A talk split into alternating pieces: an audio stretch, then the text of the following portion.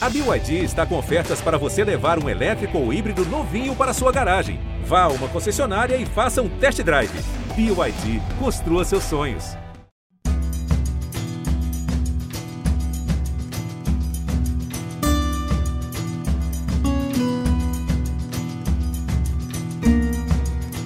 Olá, amigos ligados no Embolada, o podcast do futebol de Pernambuco está chegando com mais uma edição para você. E hoje a gente se propõe, neste episódio, a fazer um, um, papo né, com uma abrangência nacional. Vamos falar de Série B. Nosso papo vai ser sobre a Série B do Campeonato Brasileiro, edição 2022. Aquele mesmo formato já conhecido né, da era dos pontos corridos, com 20 equipes, todo mundo se enfrentando, com jogo de ida, jogo de volta. E aí, ao final da competição, quatro times garantem o acesso à primeira divisão e os quatro últimos amargam o rebaixamento para a Série C do Campeonato Brasileiro, a terceira divisão. E a gente está puxando o papo aqui do Embolada, porque nós temos por Pernambuco, né, duas equipes envolvidas na Série B, Esporte e Náutico. E na região Nordeste, além de Esporte e Náutico, Bahia, Sampaio Correia, CSA e CRB. O Sampaio Correia, representante do Maranhão, CSA e CRB, representante de Alagoas. Do Sudeste, Vasco, Rio de Janeiro, Cruzeiro de Minas Gerais, Tombense também Minas Gerais, de São Paulo, Ituano, Ponte Preta, Guarani e Novo Horizontino. Representando o Centro-Oeste, o Vila Nova e a região Sul com Brusque, Chapecoense e Criciúma do estado de Santa Catarina, do Paraná, Londrina e Operário e do Rio Grande do Sul, o Grêmio, mais uma vez, disputa a Série B do Campeonato Brasileiro. E para o papo, para esse guia da Série B, se você nos permite chamar assim, esse papo que a gente vai ter a partir de agora aqui no Embolada. Nós temos o meu parceiro de Embolada, né, o Cabral Neto, comentarista Cabral Neto, e convidados especiais para essa edição. Ele está voltando a conversar com a gente, a participar do Embolado, Marcelo Raed, que já participou de outras edições, inclusive falando de Série B do Campeonato Brasileiro, numa outra edição do Guia da Série B, e hoje recebemos também o narrador esportivo do Grupo Globo, nosso companheiro, colega Jader Rocha, agradecendo antecipadamente a participação dos dois. Cabral Neto, vamos dar as boas-vindas aos nossos parceiros convidados, Cabral. Fala, Rembra. Um abraço para você, mantendo a tradição aqui do, nosso guia da Série B. Satisfação ter nosso querido Marcelo Raed mais uma vez conosco aqui para dar ainda mais força, brilhantar ainda mais o nosso programa, como sempre. E uma satisfação também ter nosso querido Jader Rocha, pela primeira vez aqui estreando no nosso querido Embolada. Certamente, certamente um reforço de muito, muito peso aqui para o nosso programa. Uma honra receber esses dois convidados, lembra? É, o Embolada hoje de camisa pesada aí, com a participação dessas duas figuraças. Marcelo Raed e Jader Rocha. Deixa eu cumprimentar o Jader, é a primeira vez dele aqui com a gente no Embolada. Tudo bem, Jader? Seja bem-vindo, obrigado por aceitar o convite. Rembrandt, grande abraço para você, Cabral, Marcelo Raed, a todos que ouvem o Embolada. Quero dizer que o privilégio é todo meu, né? E sempre ouvi é, o podcast de vocês, é, acho é, maneiríssimo assim, a abrangência, a maneira como vocês tratam né, as questões do futebol local, a, a vivência que vocês têm, a experiência de todos e poder participar do Embolada é, numa véspera de abertura de, de Série B de Campeonato Brasileiro, de mais uma Série B que promete ser uma das mais acirradas, se não a mais acirrada de todos os tempos, é um privilégio, uma satisfação, uma alegria. Estou muito, muito contente de poder colaborar com o Embolada nessa, nessa edição muito especial aqui, Rembrandt. Legal, Jader. Raed, você que já é um velho conhecido do Embolada, os nossos cumprimentos e você já puxa o fio para a gente começar esse papo sobre Série B, né, perspectivas para a temporada 2022, com a volta do Grêmio à Série B do Campeonato Brasileiro, o Vasco reforçado, o Vasco tentando sair da Série B do Campeonato Brasileiro, o Cruzeiro, que agora numa nova situação né, na sociedade anônima do futebol, com investimento pesado do Ronaldo, fenômeno Ronaldo, agora como empresário, investidor do Cruzeiro. Qual a sua perspectiva para essa nova temporada, Red? Bem-vindo mais uma vez. Tudo bem, Rambran, Cabral, meu amigo Jader, mais uma vez, é uma honra falar com vocês aqui no Embolada. Tenho muito orgulho de poder dizer que eu já sou duas vezes convidado para duas vezes convidado para fazer esse esse abre da Série B. E já que você pediu para que eu desse a primeira participação, a primeira opinião, eu diria que, já cravando, para o pessoal me cobrar lá no final do ano, que essa edição é diferente da edição do ano anterior e que nós vamos ver muitos times de camisa pesada conseguindo acesso para a Série A. O início de ano do Cruzeiro, do Grêmio, do Vasco é muito bom. O Brusque, campeão catarinense depois de 30 anos, também fez um, também faz um início de ano muito bom. Você tem o Ituano em São Paulo, que revelou, por exemplo, o Juninho Paulista. O Ituano foi campeão do Troféu do Interior, fez uma excelente campanha no Campeonato Paulista. Então, a briga lá em cima vai ser muito boa e, em comparação, a gente também tem alguns times de camisa pesada que fizeram um início de ano muito ruim. A Ponte Preta, que foi rebaixada no Campeonato Paulista. O Novo Horizontino, que, que foi rebaixado também no Campeonato Paulista, subiu agora da Série C, pode cair, pode lutar para não para ficar para não cair na Série B. E a Chapecoense, que está ainda titubeando, a Chapecoense que de tantas glórias recentes no futebol nacional, que ainda não decolou nessa, nessa temporada. Jader, queria que você começasse a falar do Grêmio, né? Pela sua experiência, pela sua raiz gaúcha. Uhum. O Grêmio caiu de novo para a Série B. Quando a gente lembra de Grêmio na Série B, né? A gente remete à Batalha dos Aflitos, Sim. aquele jogo histórico, épico, né? Que era uma Série B, que o Grêmio foi lá, veio aos aflitos, ganhou do Náutico e garantiu a volta para a primeira divisão. E aí esperava-se que isso não mais acontecesse, não mais ocorresse. Mas aconteceu de novo e o Grêmio está disputando aí mais uma vez a segunda divisão, Jader. É, é verdade, Rembrandt. E eu acho que cabe aqui a gente não falar do que, que aconteceu e por que, que o Grêmio chegou nessa condição, né? É, o torcedor do Grêmio está tão machucado e tão sentido que já absorveu, já entendeu, já assimilou e não tem para onde correr, né? É, o torcedor do Grêmio sabe que, infelizmente, o time vai ter que passar por todo esse processo de tortura porque para o torcedor do Grêmio é uma tortura ter que enfrentar essas 38 rodadas numa segunda divisão. Bem como você falou, depois do episódio da Batalha dos Aflitos de 2005, o torcedor do Grêmio imaginou que nunca mais, ou se não nunca mais, já que nunca mais é muito tempo, que é, durante um bom período esse torcedor não sentiria essa sensação, né? Essa tristeza, essa, essa é, dor de ver o seu time de novo cair para uma segunda divisão. Mas já que aconteceu, o Grêmio está se preparando. Eu vejo um Grêmio hoje encontrando o seu rumo para entrar nessa Série B como o favorito. E vejo o Grêmio hoje como um time que desponta para ser um dos quatro né, que vão subir para a primeira divisão. E mais do que isso, vejo o Grêmio candidato a título, inclusive, da, da Série B do Campeonato Brasileiro. Conseguiu corrigir o rumo iniciou a temporada ainda sob total desconfiança com o Wagner Mancini, um futebol que não era dos mais convincentes, que fazia o torcedor, de certa forma, temer né, por aquilo que seria a sequência da temporada. O Mancini vai embora, a direção entendeu que não era, então, é, o momento para se apostar na continuidade do Mancini, traz o Roger e o Roger impõe rapidamente as suas ideias, né? Ele entra na cabeça dos jogadores, como eu tenho ouvido muita gente comentar lá do Rio Grande do Sul, que o Roger rapidamente conseguiu é, implementar suas ideias entrando na mente dos jogadores. Descobriu o Bitelo, né? Que é mais um da safra dos volantes do Grêmio, que tem por característica marcar isso aí para o jogo. O Bitelo é o craque do Campeonato Gaúcho, é, recentemente conquistado pelo Grêmio pelo quinto ano consecutivo.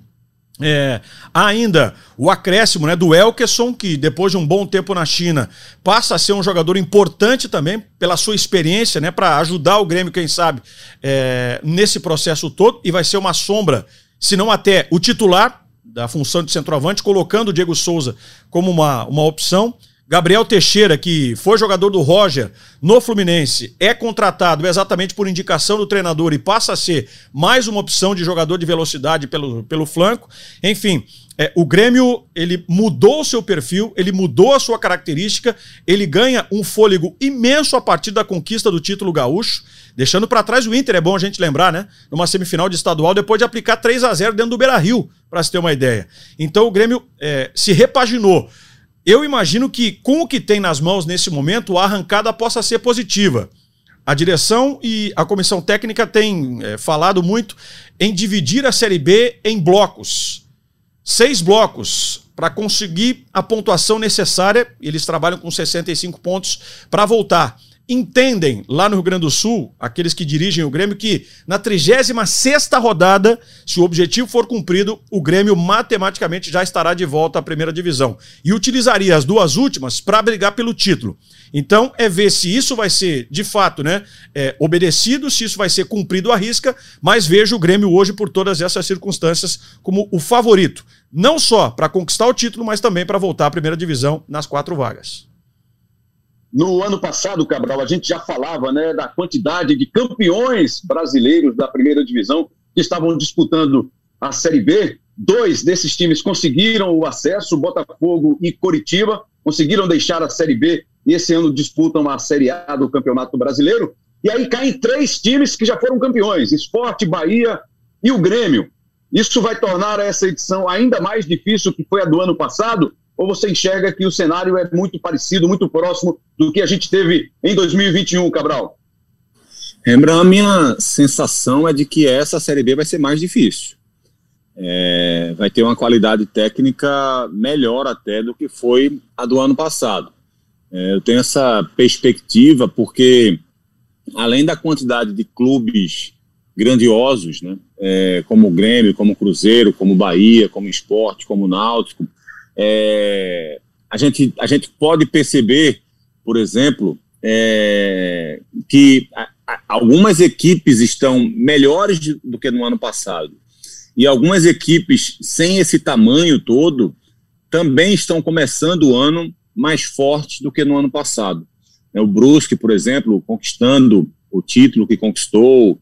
É, o Guarani, que oscilou demais, por exemplo. O Guarani é um desses clubes grandiosos que eu, que eu, que eu me referi mas a equipe oscila demais, é, mas talvez comece com a perspectiva um pouco melhor do que havia começado no ano passado, e olha que ele fez, acabou fazendo um bom campeonato, mas a perspectiva inicial não era tão boa.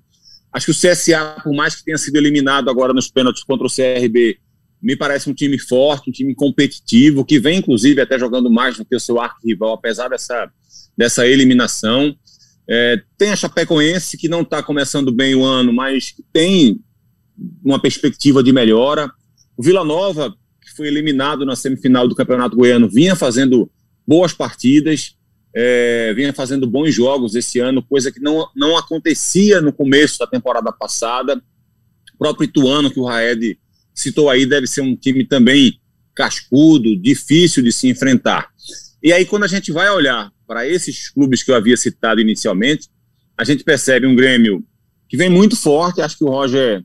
É, daqui a pouco eu falo um pouco sobre o Grêmio, até para acrescentar um pouco aí ao, ao, que o Jader falou, né? Tentar acrescentar um pouco em relação ao que o Jader falou, mas o Cruzeiro me parece um time muito, muito melhor do que era no começo da Série B do ano passado, com uma perspectiva muito melhor.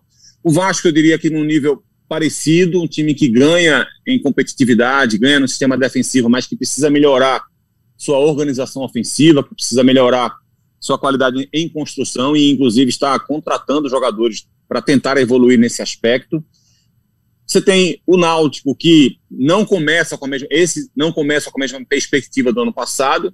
Seu elenco não, não é tão forte nesse momento, mas o Náutico caiu muito de rendimento ao longo da Série B. Então, por isso, acho que a perspectiva pode se equivaler em relação a isso. Tem o esporte, que é um time que tem melhorado com o Dalpozo, claro que precisa melhorar muito mais para criar de fato um favoritismo, digamos assim, de acesso. E em relação ao Grêmio, o que a gente vê, o que a gente nota é que acho que o Roger até tem, talvez tenha demorado um pouco para perceber qual era a melhor formação do seu meio-campo, por exemplo. Acho que a, a, ficou muito claro quando ele estreia contra o São José e goleia né, por 4 a 0. E no jogo seguinte, ele faz uma mudança que eu acho que foi muito prejudicial, que foi a entrada do Thiago Santos na equipe. É, e ele fez, ele insistiu um pouco com o Thiago Santos ali, três, quatro jogos, inclusive um Grenal, inclusive a eliminação da Copa do Brasil. E quando ele percebe que a melhor formação do meio-campo do Grêmio está clara, que é Vila Sante, Lucas Silva e Bitelo, o time cresce muito, cresce muito. Né, e vence o Grenal da forma que venceu na primeira partida da semifinal, com um bom futebol, vence com segurança as duas finais do Campeonato Gaúcho. O time se desenvolve muito melhor, o Campaz cresce, inclusive, também até num aspecto de recomposição, que era um defeito que ele tinha, e ele cresce nesse aspecto, passa a jogar pelo lado do campo, então ele passa a encontrar outras soluções. Ainda tem o Ferreira para entrar nessa equipe, o Elias tem jogado mais deslocado pelo lado, o Elias também faz essa função, mas de repente com o Ferreira na equipe, o Elias pode voltar a brigar por posição com o Diego Souza, por exemplo, na, na, na função de centroavante, então se torna uma, mais uma bela opção. Então acho que o Grêmio é um time de boa perspectiva para essa Série B. Um elenco forte, com jogadores cascudos, com jogadores jovens, com um técnico que eu considero muito bom e que pode conseguir uma retomada na carreira. Então eu vejo o Grêmio sim como um dos bons favoritos, um dos bons palpites para subir de divisão e para brigar pelo título. Lembrando rapidamente, Antes se você me permite. a bola rolar, Raed, a gente vive. Pois não, pois não, Raed, claro. Não, é, é só para pegar um, aqui um, um, pequena, pequena palavra do Jader, quando falou que o Grêmio faz é, planeja a Série B em seis blocos. É sempre bom lembrar para o nosso, nosso ouvinte do Embolada, a maior pontuação de um campeão da Série B foi do Corinthians em 2008, com 85 pontos, e a menor pontuação foi do Coritiba em 2007, com 69 pontos. Ano passado, o Botafogo foi campeão com 70. A maior pontuação para um quarto lugar, o último classificado, o último time que consegue o acesso para a Série A, foi em 2012 com Vitória com 71 pontos e a menor pontuação também do Vitória em 2007 com 59 pontos. Uma média geral, 62 pontos já fazem o time subir de divisão. No ano passado não foi assim. O Havaí fez 64, foi o último que, conseguiu acesso, mas o CSA fez 62, ou seja, se o, o quinto colocado fez 62, isso significa que com 63 pontos você teria avançado, teria conseguido um, um, uma das vagas para a primeira divisão do Campeonato Nacional. É, e por isso que a direção do Grêmio Legal, trabalha exatamente números... com esses 65, né? A margem de segurança para a direção do Grêmio, daquilo que eu tenho visto, é trabalhar com a ideia dos 65 pontos, lembra? A batida vai ser boa, hein? Agora queria que você trouxesse um pouco mais de, de detalhes do Vasco, Raed, vivendo aí no Rio de Janeiro, né? Mais próximo também do futebol carioca, claro, com uma visão nacional, mas mais próximo aí dos times carioca. E quando se começa antes de começar uma competição como essa, você vai, olha para a camisa mesmo para ver quem é que está ali, quem é que tem chance de subir pelo nome, pelo peso, né, pela camisa. E o Vasco no ano passado fez apenas um, um, uma competição de meio de tabela. E para este ano, com essa expectativa também de, de virar a sociedade anônima do futebol, também entrar na história da SAF, como é que está o Vasco para disputar mais um ano de Série B? O elenco do Vasco para essa temporada ele foi bastante reforçado com muitos pedidos do Zé Ricardo. O Zé Ricardo é o técnico do Vasco até aqui para a Série B do Campeonato Brasileiro. A gente, eu gosto muito de frisar o até aqui porque a Série B é uma competição muito frágil, tanto para jogadores quanto para treinadores. Muda muito, é uma das competições que mais demite treinador no mundo é a Série B do Campeonato Brasileiro. E o jogador que se destaca em times que não têm tanto poder aquisitivo, em um ano complicado financeiramente, eles, eles vão mudando de, de, de times, vão para a Série A, vão para o exterior, então é, uma, é, um campeonato muito frágil. O Zé Ricardo ele montou o time do Vasco, um time bastante reativo, um time que marca muito próximo da, do seu próprio gol, sai em transição rápida, tem o Nenê como principal destaque, tem o Raniel como o artilheiro, tem o Peck pelo lado esquerdo, mas é um time que não tem muitas opções de velocidade até aqui na temporada, Rembrandt, o, o Vasco até chegou ali na, na, semifinal do Campeonato Carioca, perdeu os dois jogos para o Flamengo, e na Copa do Brasil foi eliminado pelo Juazeirense no pênalti na segunda fase. Mas o Vasco até aqui na temporada tem 15 jogos, 8 vitórias, 5 derrotas e 2 empates. É um time que alterna muito, então é um time que ainda não conseguiu achar o padrão de jogo, mas para uma disputa de Série B, onde você precisa de onde você precisa resolver as partidas e principalmente para uma disputa de série B, onde a tônica do campeonato é uma tônica de disputa, aí a gente vai usar a camisa como, como fator preponderante, um time não sofrer gols como também um fator importante para uma disputa dessa. Então acredito que o Vasco para essa temporada, em comparação à temporada passada, esteja sim num bom caminho. Tá aí então a perspectiva para o Vasco. E esse Cruzeiro, hein, Jader Rocha?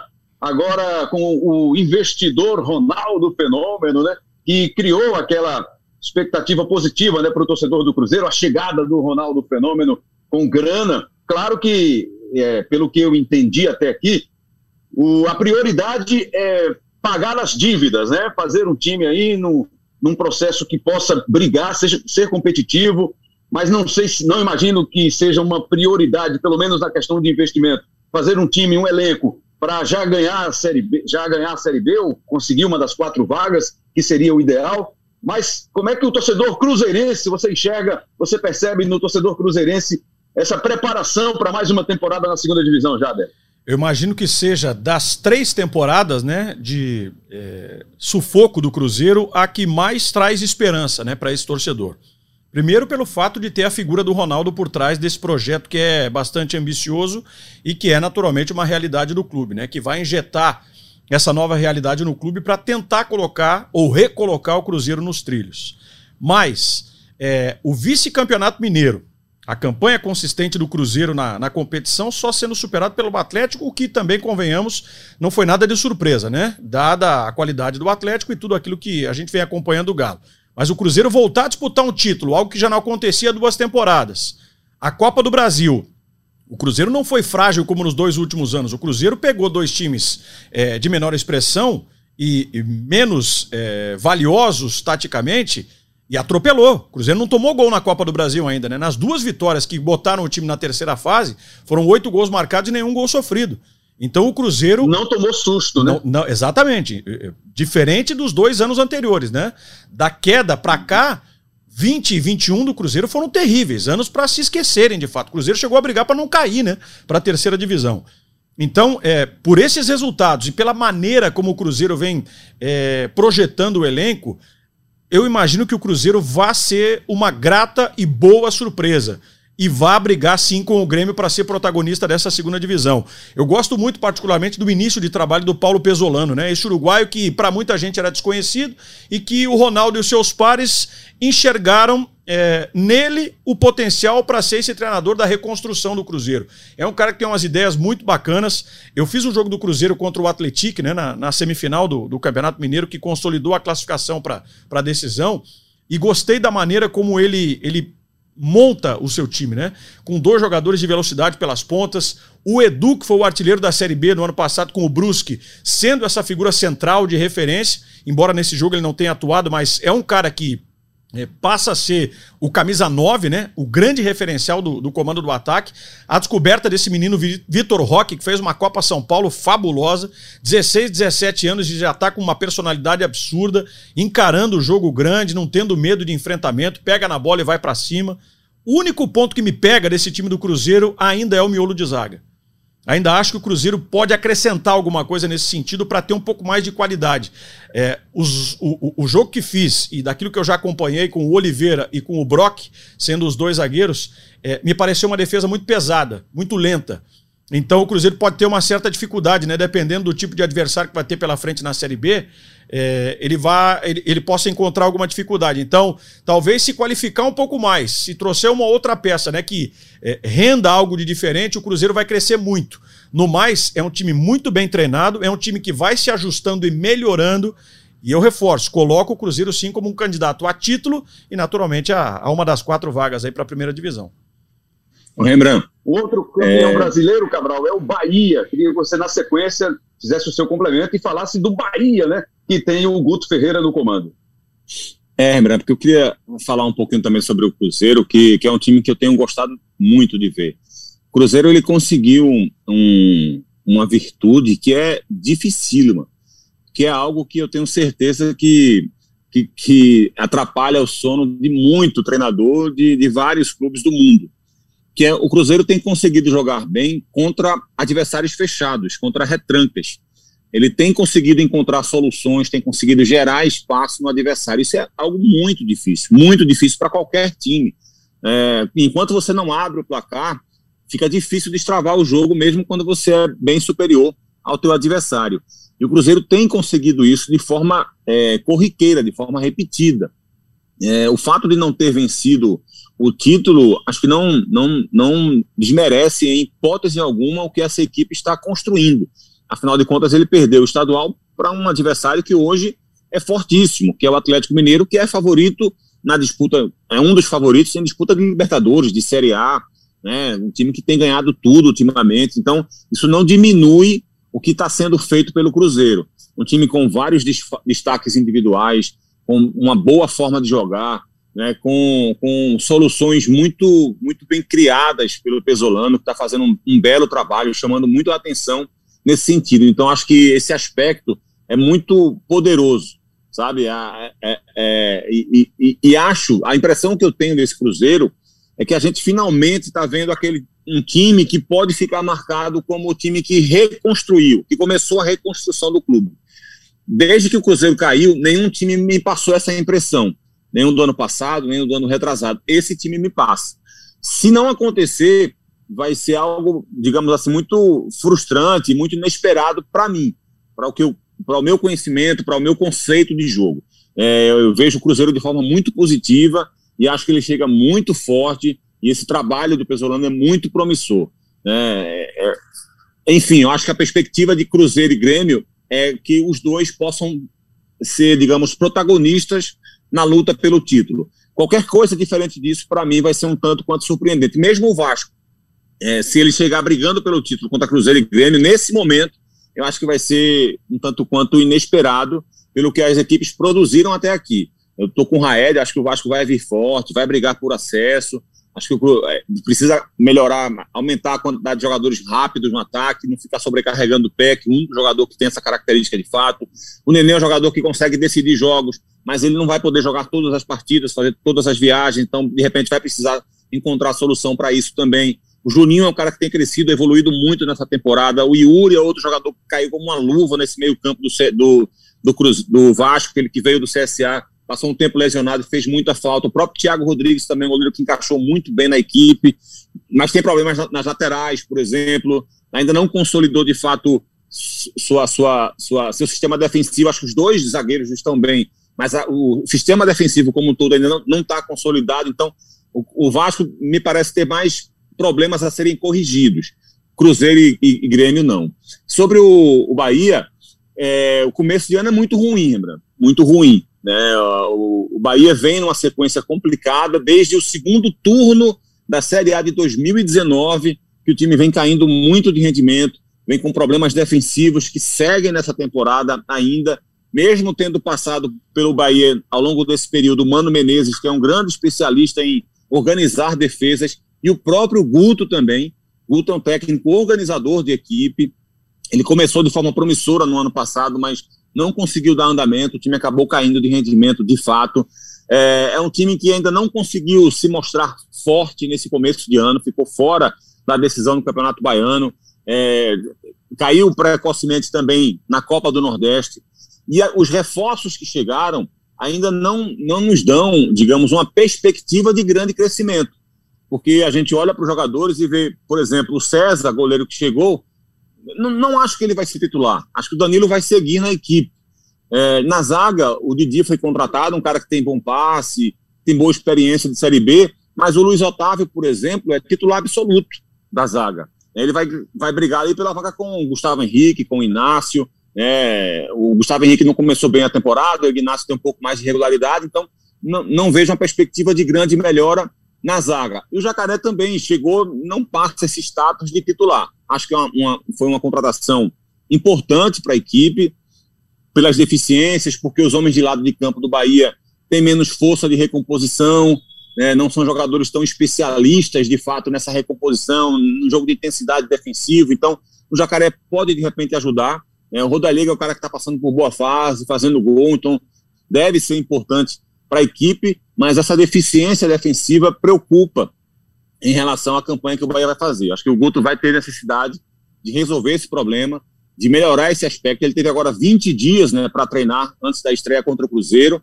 é, e vai precisar fazer com que o time evolua muito nesse aspecto para passar mais confiança. Acho que o Bahia, pela grandeza, pela camisa, pela, pela questão do mercado mesmo, acho que o Bahia é um clube muito, muito atraente pra, quando quiser contratar então ele vai conseguir, de repente, trazer um ou outro jogador ainda na Série B para reforçar a sua equipe. Acho que a maioria das equipes da Série B, mesmo com essas críticas que eu fiz à Bahia, a maioria das equipes da Série B tem mais problemas do que o próprio Bahia. Então acho que de alguma forma ele vai conseguir estar ali na briga. E estar na briga significa que é, até o oitavo lugar, de repente, ele está brigando pela, pelo acesso. E acho que o Bahia é um time que vai conseguir pelo menos isso estar sempre, de repente, na segunda página da tabela de classificação e poder sonhar com a volta. Mas não, não vejo como algo tranquilo. O caminho do Bahia não me parece que vai ser tranquilo. E aqui a gente vê quatro times do interior de São Paulo na Série B: Ituano, Ponte Preta, Guarani, Novo Horizontino. Ituano e Novo Horizontino recém-chegados à Série B, né? Garantiram classificação pela terceira divisão no ano passado. Red, a gente explica isso, essa participação forte do interior de São Paulo pelo grande poder econômico do Estado?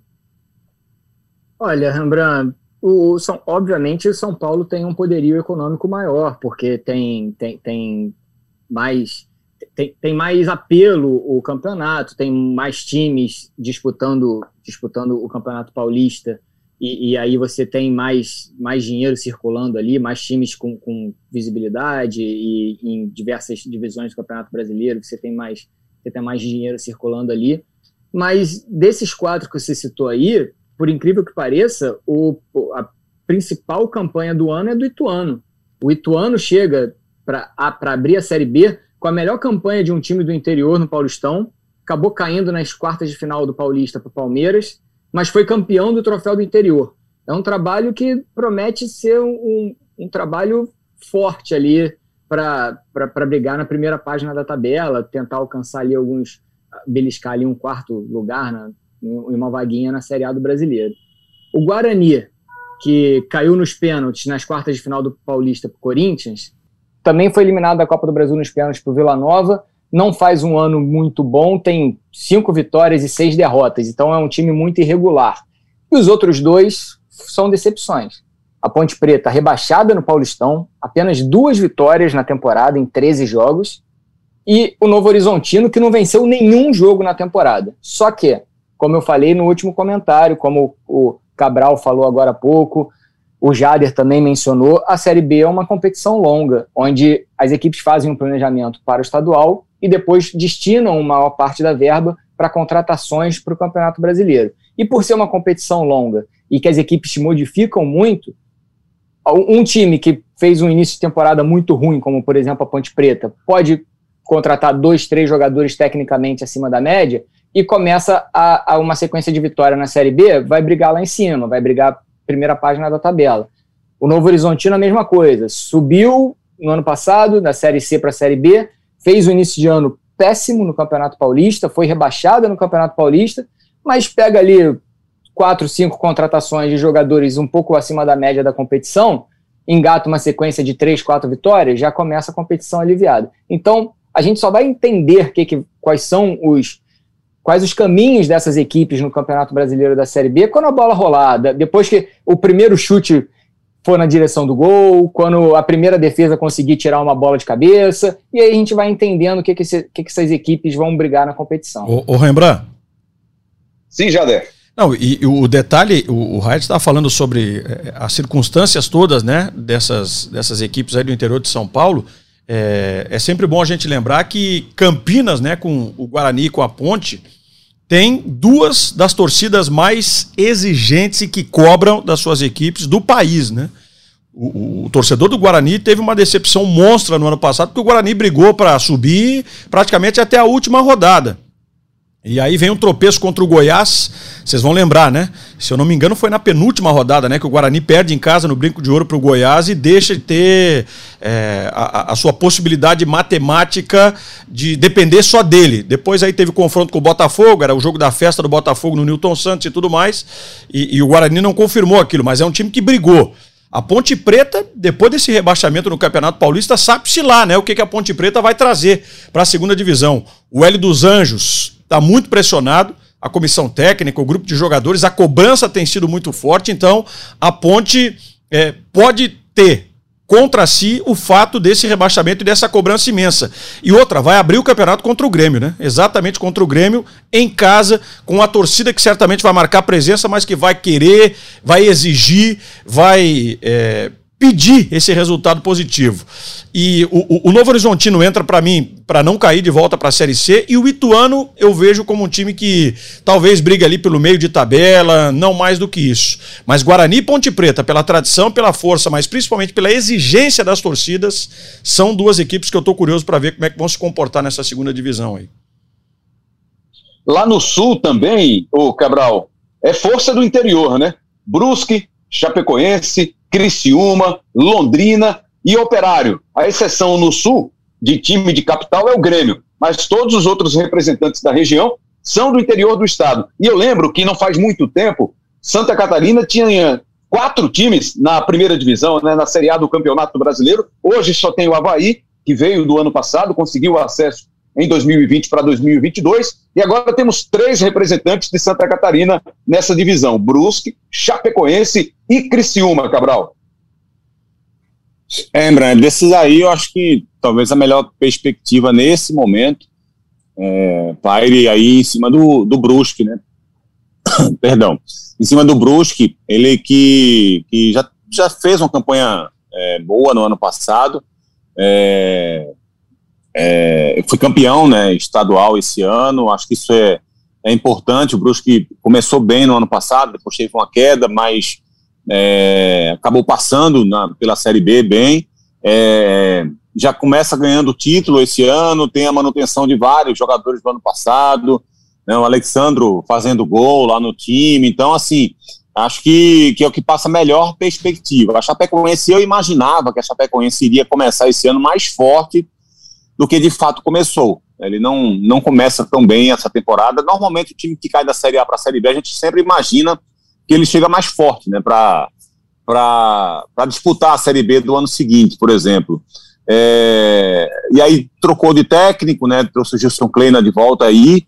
É, tem um, garoto que já vem se destacando na equipe, que é o Perotti há algum tempo, jogador que faz gol, que, que se destaca na equipe, mas como time, como conjunto, é, fez uma campanha terrível no ano passado, seguiu mal no campeonato estadual desse ano, tem problemas financeiros. Eu imaginava até que financeiramente o time da Chapecoense poderia vir mais forte esse ano, porque no ano passado a diretoria fez uma escolha quando percebeu que dificilmente se salvaria, que foi de não contratar ninguém, de seguir mesmo aquela via crucis e poupar esse dinheiro para um investimento no ano seguinte, que seria esse ano, para tentar voltar de divisão.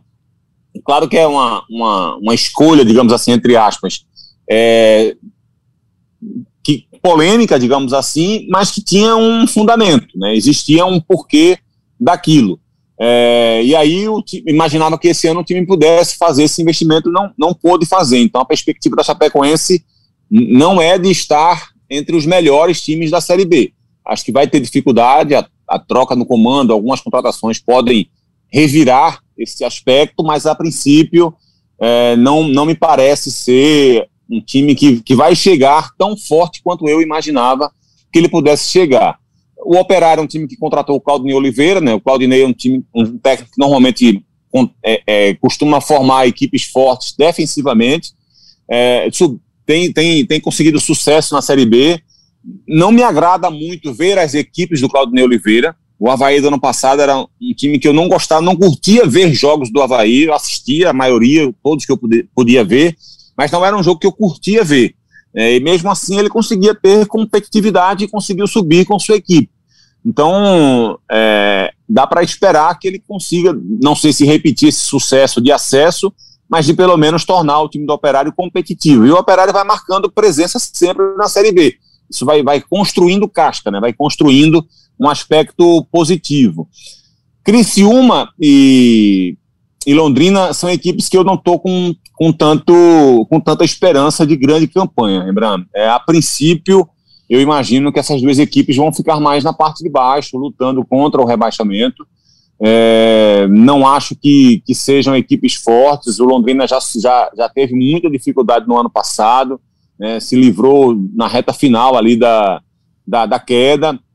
É, então, assim, me parece que são dois times que vão, vão ficar mais embaixo, lutando contra o rebaixamento. Qualquer coisa diferente disso, eu acho que seria bem surpreendente, pelo menos para mim. O Criciúma, inclusive, lembra... Agora, né? Pois Desculpa não, interromper. O Criciúma, inclusive, entrou em campo duas vezes nessa temporada, é. os dois jogos da Copa do Brasil. Passou na primeira fase com empate, foi eliminado na segunda fase, porque disputa a Série B do Campeonato Catarinense. Só começa em maio, né? Tem mais isso, ele vai ter que lutar para voltar à elite do futebol catarinense em meio à disputa do calendário já apertado da Série B, né? Vai ter que encaixar datas porque a situação, o ano do Criciúma é completamente atípico, né? com a segunda divisão do estadual. São, são três times né, nesta Série B que disputam ou disputarão a segunda divisão dos seus campeonatos estaduais. Ponte Preta e Novo Horizontino que foram rebaixados, já lembrou no começo aí o Raed, e aí o Criciúma que vai disputar a Série B do Campeonato Catarinense. E olhando aqui, né, muitas viagens, né, do Nordeste para o Sul, passando pelo Sudeste, pelo Centro-Oeste. Diga aí, Cabral. Só para acrescentar isso que o Jade e o Raed falaram, o Tencati é o técnico do Criciúma, né, chegou no, no final do ano passado, e acho assim que foi uma escolha muito boa do Criciúma, um cara que conhece bem o futebol do sul do país, que fez um trabalho longevo no Londrina e de, e de reformulação no clube, de crescimento no clube, é, que fez um trabalho também muito digno no, no Brasil, né, do Brasil de Pelotas, mas isso não assegura que ele por si só vá fazer com que esses problemas, né, que a gente está apontando aqui, que o Jader falou tão bem, que o Raed falou tão bem, ele por si só não vai fazer, não vai transformar o Criciúma de uma hora para outra. É, melhora a perspectiva do Criciúma, mas não sei se o suficiente para fazer mais do que lutar contra o rebaixamento. Aqui a gente não está falando em Tatiquês, mas se você quiser ouvir falar em Tatiquês e outros papos, tem um blog lá com o nosso Marcelo Raed. E tem coisa nova, né, Raed?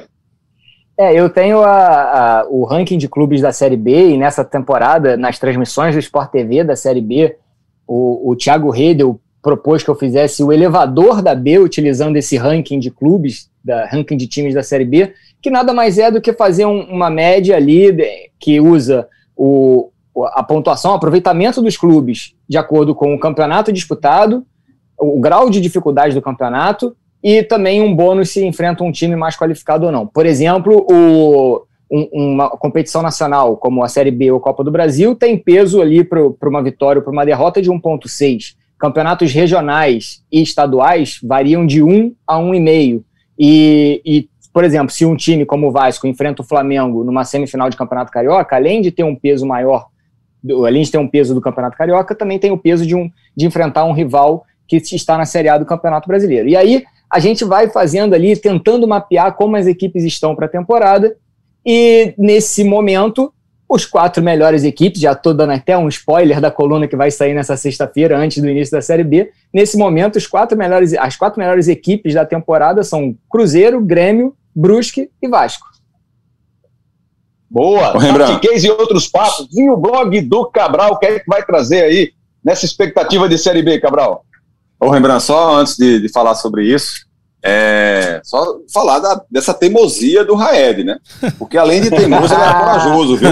Ô, Jade, no ano passado, o Raed explicou pra gente aqui o seguinte, que ele estava fazendo esse ranking e ele simplesmente ia lá colocando a pontuação que os clubes faziam. Sim. E ainda assim, ele era xingado pela torcida pelo ranking que ele fazia, que era simplesmente somar os números de pontos que as equipes faziam. Não satisfeito com isso, ele ainda inventa de colocar um peso nos adversários, na pontuação que esse time está. Ou seja, vai ser mais xingado ainda. Então, além de teimoso, bastante corajoso o Raed aí. Eu queria dar os parabéns aí pro Raed por essa iniciativa, viu, Raed? Parabéns Cabral, e paciência ao longo do campeonato. eu, eu só peço pro pessoal chegar devagar. De resto, tá tudo bem, em casa. Não fuja não. E o blog do Cabral, o que é que vai trazer aí antes de a bola rolar? Ou já com bola rolando da Série B, Cabral? Rembrandt, vamos deixar para quando tiver a bola rolando mesmo. Essa semana foi mais complicada, é. mais, mais difícil para a gente conseguir escrever, mas tem alguns conteúdos lá. Acho que o último que eu escrevi foi até falando sobre Palmeiras e Corinthians. É, a perspectiva dessas duas equipes, nada a ver com a Série B, mas acho que foi o último texto que eu escrevi lá sobre perspectiva do trabalho do Vitor Pereira, que por enquanto não está se concretizando, e sobre o trabalho do Abel, que eu acho um trabalho fenomenal, um treinador, grande treinador, mas vão vir outros textos sim aí relativos à Série B durante a competição, sem dúvida. E quando é que vamos ter o blog do Jader?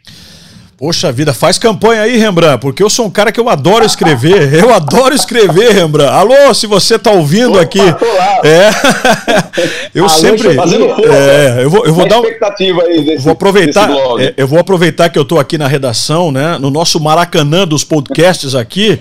Ó, vou dar uma circulada, é. vou ver se eu já encontro alguém. Quem sabe, né? Não arrumo aquele espacinho para escrever também no ge. Globo. Porque eu adoro escrever, sabe? Eu, eu, eu, eu tenho essa eu tenho sempre essa, essa é, esse cuidado assim de não só verbalizar, né? Porque a gente faz muita transmissão, então por vezes a gente até não tem esse espaço, né? Como nos podcasts aqui, Rembrandt, é, é, diferente do Raed, do Cabral que são comentaristas, mas nós narradores, apresentadores, enfim, a gente fica meio que limitado, né, Rembrandt? Se não tem o podcast para a gente opinar, onde é que a é. gente vai soltar a nossa opinião? Então por que não num blog aí e tal? Eu, eu tô sempre escrevendo, eu tenho minhas notinhas em casa, eu faço as minhas, faço as minhas colunas lá e tal, vou, vou sempre me movimentando. Sempre escrevi ao longo de toda a minha formação.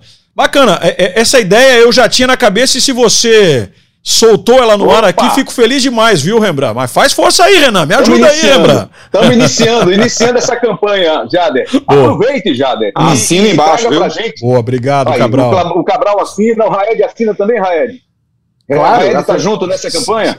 É óbvio que sim. Boa. Já, Vocês são amigos. Inclusive, eu queria ah. falar o seguinte: é, é, eu não sei quando é que o podcast vai lá, me falaram que é hoje. Ah. Hoje, dia 7 de abril, dia do jornalista. Então, para todos Isso. que nos ouvem, Verdade. que são jornalistas, um feliz dia para gente. A informação é um bem preciosíssimo. Demais. Boa, maravilha.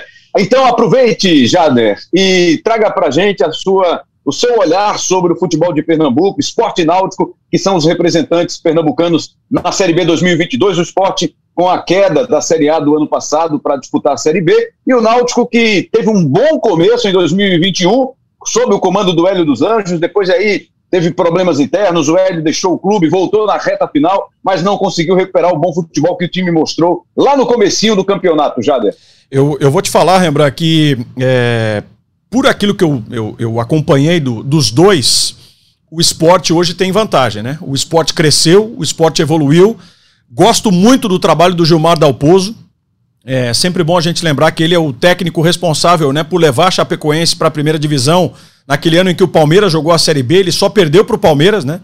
Ele foi vice-campeão daquela Série B e, e, e de lá é, até a queda da Chapecoense por todos aqueles fatores né, que envolvem aí, é, a reconstrução do clube, a Chapecoense jamais havia sido rebaixada e o Gilmar é o responsável por colocar a Chape no mapa né, do futebol brasileiro. É, sem muito sucesso nos outros clubes que passou, mas parece que ele se encontrou. No Náutico, tudo bem, talvez ele tenha tido né, um relativo sucesso, mas, mas agora retomando a carreira, eu imagino que ele possa dar um salto de volta é, na qualidade que ele tem a oferecer. O esporte chegar é, nessa condição de um time que brigou com o Fortaleza pelo título da Copa do Nordeste já é um indício de melhora e faz com que o esporte se credencie a ser um dos times aí postulantes a, a uma das vagas para a primeira divisão em 2023. Estou muito curioso para ver com mais sequência e por que não transmitir jogos também do, do Parraguês. Fiquei impressionado positivamente né, com a, a capacidade dele de se colocar na área, de fazer gols. Acho que, que é uma uma, uma tentativa muito válida né, de construção de time do esporte nas mãos do Gilmar Dalpozo, do Dalpozo tendo a figura do Parraguês, é, esse cara aí para fazer os gols. Então eu estou bem curioso e, e, e bem, é, talvez positivo também o meu pensamento voltado para o esporte. Já o Náutico, eu confesso que fiquei assustado, viu? Rembrandt, Cabral, vocês que são é, da casa aí podem me corrigir se eu estiver errado. É, trabalhei nesse jogo de Santa Cruz e Náutico, né? Que o Náutico se classificou para mais uma final de campeonato pernambucano, mas eu achei o time muito limitado, fazendo uma força muito grande para jogar. Não curti o time do Náutico, achei um time amarrado, travado, pesado. É, não sei se eu ainda vou ter adjetivo, né, para encontrar algo que mexe é, com a minha cabeça assim e que, e que faz com que eu, eu remeta à atuação do Náutico. É, achei o Jean Carlos um cara super sobrecarregado, faltando opção, né, para ajudá-lo aí, fazer o time respirar, né, desafogar. Não curti a maneira do Náutico jogar, não. Então eu fiquei muito preocupado. Vejo o Náutico hoje num andar abaixo. É, ainda se colocando talvez entre os 10 primeiros e tal, mas se não melhorar, se não haver uma mudança, talvez até no conceito, ou mesmo com a chegada de alguns nomes, não sei não, hein? Torcedor do Náutico pode ter uma sequência de 2022 bem preocupante. Eu me assustei, confesso, viu? Concorda, Cabral? Tá vendo assim também? O Náutico especialmente, né? Sim, sim, sim. O Jader tá coberto de razão. Esse jogo contra o Santa que o, que o Jader é, citou, ele é muito exemplar, né, para o que o Náutico está passando nesse momento. Tanto, viu, Jader, que é, a, a minha análise do, desse jogo especificamente é que o Santa saiu com, com algo que a gente pode analisar como uma projeção de futuro melhor que a do Sim, Náutico. Verdade. É, é, claro que disputar a Série B é muito melhor do que disputar a Série D. Eu não estou discutindo a posição dos clubes. Eu estou apenas me referindo ao que o Santa vai enfrentar e o que ele tem demonstrado. Me parece ser mais seguro afirmar que o Santa entra na Série D mais forte do que o Náutico entra na Série B. Que o Náutico precisaria estar mostrando para a gente ter alguma segurança em relação à Série B é um futebol muito melhor do que esse. Né? O Náutico vai ter, por exemplo, agora ele tem uma perspectiva boa de conquistar o título estadual, por exemplo. Né? Ele não vai, não vai ter um clássico, por exemplo, na final. Ele já está na final, ele vai enfrentar ou o Retrô ou o Salgueiro, que acabou eliminando o esporte, é, e, e vai chegar forte para essa decisão. Teve sorte, vamos colocar assim entre aspas, porque a final vai ser distante, né? ele vai ter tempo ainda para treinar, para corrigir alguns defeitos, mas isso por si só, o resultado, a gente não está analisando o resultado. O Náutico passou pelo Santa, a gente está falando de desempenho. E o desempenho do Náutico é muito ruim. Né? O jogo inteiro contra o Santa foi ruim, o primeiro tempo foi terrível, foi horroroso. E o Náutico precisa jogar muito mais do que vem jogando. Eu acho que o Felipe Conceição é bom treinador, eu acho que ele tem um bom potencial, é, mas ele precisa também colocar esse potencial dele em prática. Ele não conseguiu fazer isso, por exemplo, no Remo no ano passado. Ele começou muito bem no Remo, depois caiu de rendimento, o Remo acabou sendo rebaixado. E esse ano ele ainda nem deu esse gostinho de mostrar a evolução, de mostrar o conceito dele de fato. Por isso que eu estou com o Jader fechado aí em tudo que ele falou. É preocupante, sim, esse futuro. Acho que o tem, tem potencial, tem alguns bons jogadores no seu elenco, não há dúvida em relação a isso, mas é preciso jogar mais. É, e o Felipe Conceição precisa fazer esse time despertar o mais rápido possível. Raed, no centro-oeste teremos o Vila Nova, né? Mais uma vez aí na Série B. E que aposta no Igor Magalhães. Ele era um técnico da base, foi auxiliar técnico, assumiu a equipe em alguns momentos da temporada passada e ficou, foi efetivado na reta final e teve o seu contrato renovado agora para a temporada 2022. Dá para o torcedor do Tigrão, né, do Vila Nova, apostar em uma campanha melhor que foi a do ano passado, brigar lá na parte de cima, já que é um time tradicional do futebol brasileiro, especialmente do futebol do Centro-Oeste, Raed? Ambrão, o Vila Nova é um time bastante competitivo.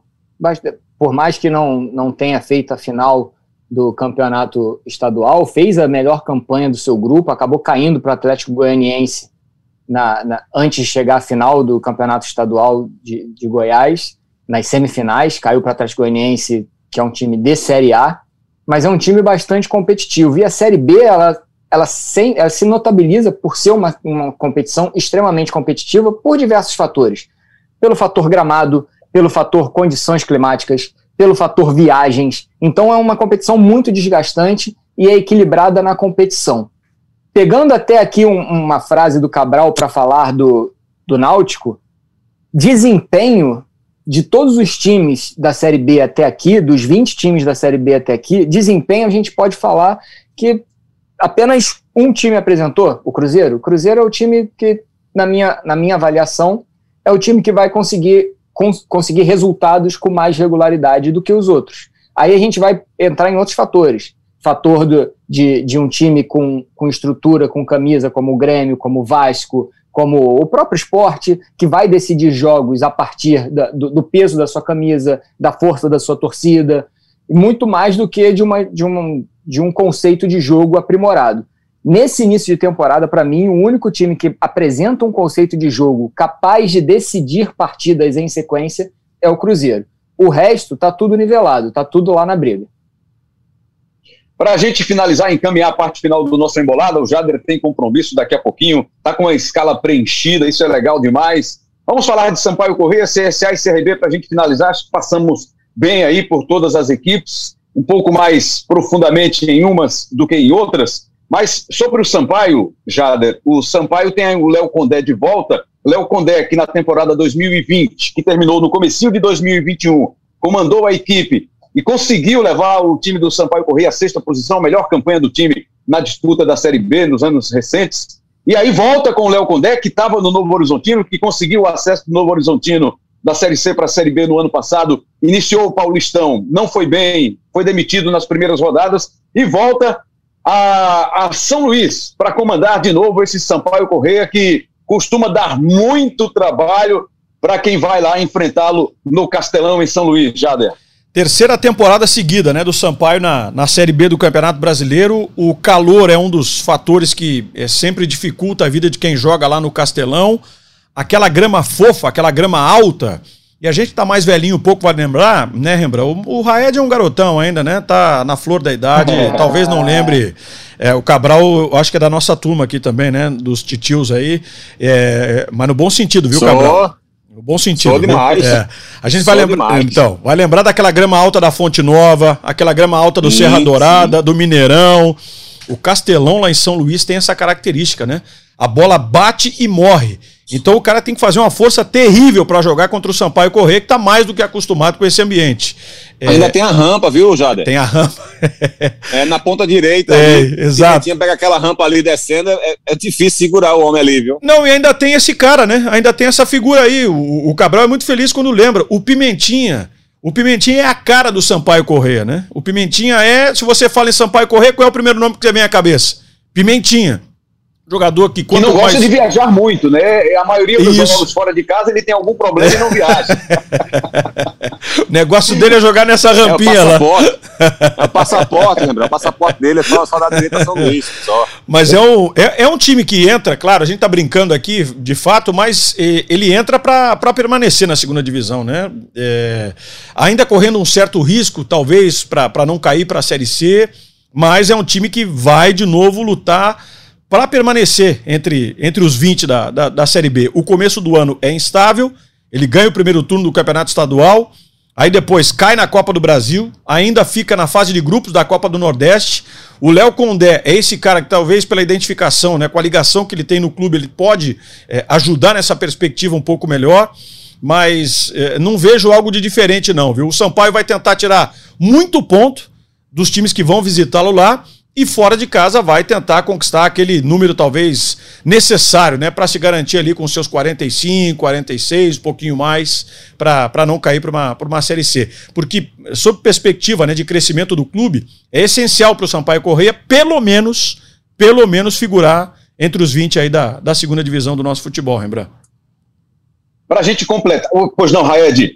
Coisa bem rápida, já que o Jader falou ali de luta, pela, luta contra o rebaixamento, a maior pontuação de um quarto, de um, a, a, maior pontuação na luta contra o rebaixamento do, do último que conseguiu conseguiu ali escapar, que, desculpa, do último que, que se livrou foi o Asa de Arapiraca em 2011 com 48 pontos. Nessa ocasião o Icasa foi rebaixado com 47. Foi a maior pontuação na luta contra o rebaixamento. A menor pontuação na luta contra o rebaixamento aconteceu em 2019. Os quatro últimos colocados fizeram 39 pontos, ou seja, quem fez 40 conseguiu se livrar. E, e geralmente, ali por volta de 44, 45, já dá para você conseguir escapar do rebaixamento. Maravilha. CSA e CRB, para a gente fechar, Cabral, você já deu um toque lá no comecinho, e o CRB acabou de vencer, eliminar o CSA no Campeonato Lagoano, mas o CSA está melhor que o CRB. Explica para a gente, Cabral. Eu acho que sim, Rembrandt. Acho que a condição do CSA para disputar a Série B inicialmente é melhor que a do, que a do CRB. É, acho que o CRB ainda vai evoluir. Acho que o Marcelo Cabo, por mais que tenha tido uma passagem bem ruim né, pelo Vasco, a torcida do Vasco está ouvindo a gente aqui. Quando me ouvir elogiar o Marcelo Cabo, vai começar a imaginar que eu estou maluco, que eu estou louco, mas eu acho que o Marcelo Cabo ele é um técnico de boa capacidade. Ninguém vai fazer só grandes trabalhos. Nenhum treinador vai se manter só fazendo bons trabalhos. Ele tem trabalhos ruins, ele tem trabalhos bons. E é assim com todo técnico, é assim com todo treinador. Não tem como fugir a essa regra, não. Então, é, pelo menos na nossa perspectiva aqui nacional, né? É, então, assim, acho que, que o Marcelo Cabo tem capacidade, ele ainda não conseguiu, de fato, fazer o time do CRB jogar um grande futebol. Né, ele precisou, é, digamos, aceitar o jogo do CSA, por exemplo, na semifinal e aceitar sofrer o jogo quase que inteiro. Teve muita dificuldade para conter o CSA, mas conseguiu vencer por 1 a 0 e depois partir né, para a disputa de pênaltis e conseguir eliminar o seu arquirrival. É, mas assim, é um time que tem, mantém uma boa parte da sua estrutura do ano passado, né, o sistema defensivo é praticamente o mesmo, do ano passado, só perdeu ali o Caetano, praticamente, é, de resto o time meio que se mantém. Então, assim, é, acho que, que, que a, a, as últimas competições do CRB trazem uma certa frustração é, por conta do time não conseguir é, ter sucesso, por exemplo, dentro de casa, e isso atrapalhou muito as últimas campanhas da equipe. Porém, também vai, vai criando lastro, vai criando experiência, e o CRB é um time que pode se fortalecer ao longo da competição, mas não passa uma boa perspectiva nesse instante. Já o CSA não, o CSA, por mais que ele tenha sido eliminado pelo próprio CRB, é um time que você vê é, melhores ideias. Acho que o Moza faz um grande trabalho no CSA diante das perspectivas, diante dos problemas, diante das dificuldades. Acho que ele faz um bom trabalho já desde a primeira passagem dele. Ele sai, volta no ano passado de novo, conseguiu reconstruir o time do CSA e lutar por acesso. E acho que esse ano ele, ele é capaz de fazer isso novamente.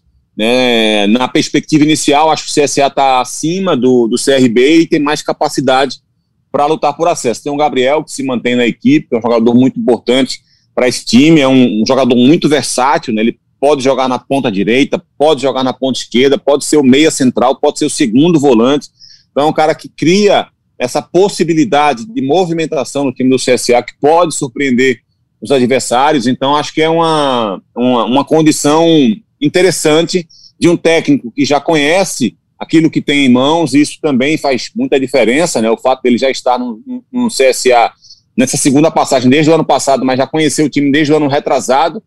Então acho que a, a perspectiva do CSA é mais, mais forte, mais poderosa, digamos assim. Fez um bom jogo, por exemplo, contra o Esporte na Copa do Nordeste quando foi eliminado, mas acabou perdendo de novo nos pênaltis. Né? Teve, teve boas, boas chances criadas ao longo do jogo é, incomodou bastante a, a, defesa do esporte. O esporte fez um jogo mais defensivo, então é, fez uma campanha boa, tanto que jogou em casa né, na, nessa disputa, porque havia feito uma campanha melhor que a do esporte. Então acho que o, que o CSA é um time que, imagino eu, deve, deve lutar por coisa boa nesse campeonato. Maravilha, então, senhores. Espero que tenhamos atacado todos os pontos, os pontos principais para essa temporada 2022 que está chegando para a Série B do Campeonato Brasileiro. Jader, agradecendo mais uma vez aí a sua participação. As portas do Embolada estão abertas para você. Volte outras vezes, amigo. Bom trabalho aí, boa sequência e boa Série B para todos nós. Muito obrigado, Rembrandt, Cabral, Raed. Muito obrigado pelo convite. De novo, reforçando, fiquei muito feliz de poder participar com vocês do Embolada. Assim que possível e quando quiserem, tô, tô sempre à disposição e vou vender meu peixe aqui, aproveitar e, e, e convidar a todos, porque eu vou narrar a estreia do Vasco, né, na, na Série B. Nessa sexta-feira, então, no Premier, tem Vasco e Vila Nova, direto de São Januário. Acho que vai ser legal, né? Para quem quiser acompanhar o início do Vasco, o início do Vila. É um bom jogo também para a gente até a, a medida, né, do que pode ser a competição para essas duas tradicionais equipes. Obrigado, Rembrandt, Cabral, mais uma vez, viu? Valeu, valeu demais, Jader. No sábado, né, estaremos eu, Cabral e o Dani Moraes com a estreia do Esporte do Sampaio Correia, jogo no Sport TV e no Premier neste sábado, sábado, seis e meia da tarde ou da noite, como você preferir. Raed, volte sempre! Muito obrigado, Rembrandt. Também estendo aqui o meu agradecimento ao Cabral. Jader, tamo junto. Sempre. E a toda a galera do Embolada, obrigado pela paciência. E, ó, meu número tá aí com vocês, tá? Eu quero participar mais vezes. É, e o nosso, nosso CEO, né? O nosso produtor CEO, o Daniel Gomes, está pelo Rio de Janeiro. Já escalou os dois aí, o Jader e o Raed, para esse episódio. o cara tá, tá a mil por hora lá, viu, Cabral? No Rio de Janeiro, o nosso mini craque, o mini DG. É, rapaz, é. Ele é, tá, tá lá no Rio de Janeiro, tá muito bem, né? E merece todo o sucesso na carreira dele e certamente está aprendendo e ensinando bastante lá. O homem tem moral, já, já fiquei sabendo que já deu, já deu esporro lá, e gente lá, viu, Renan? Tá lá dois dias, já tava dando esporro lá, você sabe que ele se acha, né? Você sabe que ele é metido a, a já tá na janelinha, né, Cabral? É, Raed, é, ele leva esporro do cara lá de cima e vai dando esporro em quem tá do lado dele ou embaixo. Ele é metido, viu? Às vezes dá em quem tá em cima é. também, se não segurar, o homem é brabo. Agradecer muito aí a participação do Jade, do Raed, bom demais tê-los aqui. Certamente o programa ficou muito melhor, graças a vocês dois. Valeu, Rembra. Tamo junto e embolado. Valeu. Boa demais. Jades, anota esse nome aí, hein? Daniel Gomes. Anotado. Se cruzar com ele aí pela redação, Se espirrar, saúde, né, Rembrandt? É, exatamente. É isso, Jada. Um abraço a todos, agradecendo. Todos os episódios do Embolada estão disponíveis para você no ge.globo embolada ou no seu tocador de podcast, na sua plataforma de áudio digital preferida. Estão lá todos os nossos episódios. Agradecendo aí pela parte técnica, né? Tecnologia da Giovana Marcondes, trazendo pra gente aí essa edição bacana para você, esse episódio do Bem Bolada. Ao CEO, tem sempre que dar o crédito do cara aqui, o DG, o Daniel Gomes. A, a coordenação de podcasts do Rafael Barros, a gerência de podcasts do Se não, leva esporro, viu, Renan? É, eu, que é isso, tem que estar esperto, né, Cabral? Agradecendo tá. demais a sua audiência e a gente volta a qualquer momento aí com mais um episódio, mais um episódio quente do nosso Embolada. Valeu, galera! Recording stopped.